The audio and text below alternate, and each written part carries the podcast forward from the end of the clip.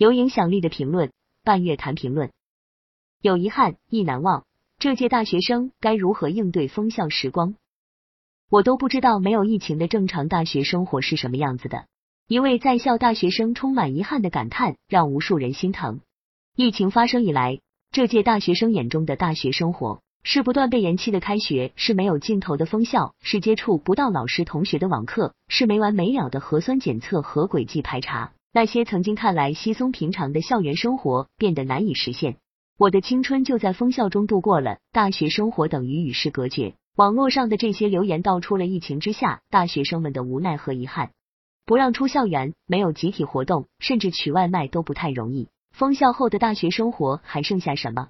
从网络上不少学生的分享中，我们看到有人借着不会被打扰的时间泡图书馆，沉浸式学习；有人争当志愿者配合疫情防控工作。有人在和舍友日夜相处的时光里留下一张张青春的纪念，有人在核酸检测现场拉起了小提琴，还有人花式整活，在有限的条件中制造欢乐。封校没有封住他们对生活的热情和喜爱，在吐槽抱怨的同时，这届大学生也用微笑将这段特殊的日子点亮。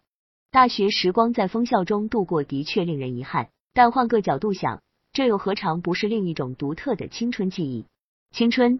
就是无论处于何种境遇，都能坚定信心、乐观向上。而成长也正是在艰难的环境中保持阳光，制造美好中凸显其力量。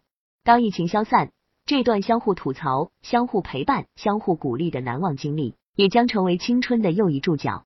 封校中的大学生是疫情之下不能被忽视的一大群体。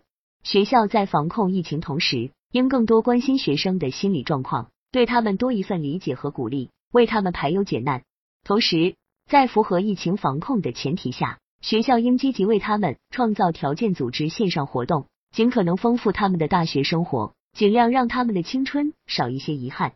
我们无法决定疫情何时结束，但我们能决定用什么样的心态和状态面对当前的困境。